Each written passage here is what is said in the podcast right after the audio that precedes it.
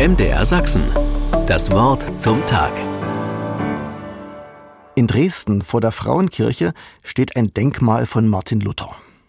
Auf sein Wirken geht es zurück, dass der Gottesdienst in den evangelischen Kirchen seit rund 500 Jahren nicht mehr in Latein, sondern in der jeweiligen Landessprache gehalten wird. Alles Lateinische hat Luther übersetzt, damit die Menschen verstehen können, was sie sagen und was da passiert.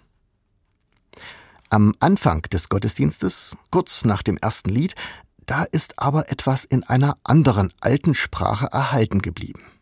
Das ist nicht Latein, sondern Griechisch. Es ist der griechische Ruf Kyrie eleison. Herr, erbarme dich. Die Gemeinde antwortet gleich mit der deutschen Übersetzung. Dafür hat Luther gesorgt.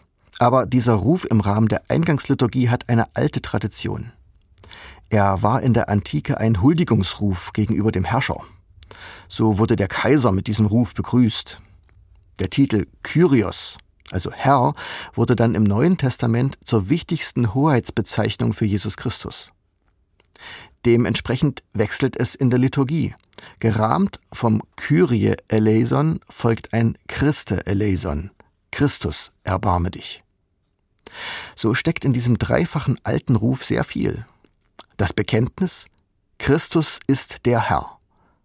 Damit schließt es direkt an das vorangehende Lob Gottes an. Es steckt Klage und die Bitte darin, Christus möge all das, was unser Leben bedrückt und beschwert, ansehen und sich dieser Not annehmen. Als drittes drückt dieser Ruf auch das Vertrauen aus, dass Christus helfen kann. Gott hat all denen Hilfe zugesagt, die ihn anrufen. Dieses kurze alte Stück verbindet den evangelischen Gottesdienst nicht nur mit der ganzen Geschichte der Christenheit, sondern auch mit den anderen christlichen Traditionen. Die orthodoxen Kirchen des Ostens haben diesen Ruf genauso in ihrem Gottesdienst wie die katholische Kirche, wo er Bestandteil der Messe ist. Ich empfinde den Ruf des Kyrie eleison als ein sehr kraftvolles Gebet, das dazu einlädt, mit persönlichen Gedanken gefüllt zu werden. MDR Sachsen.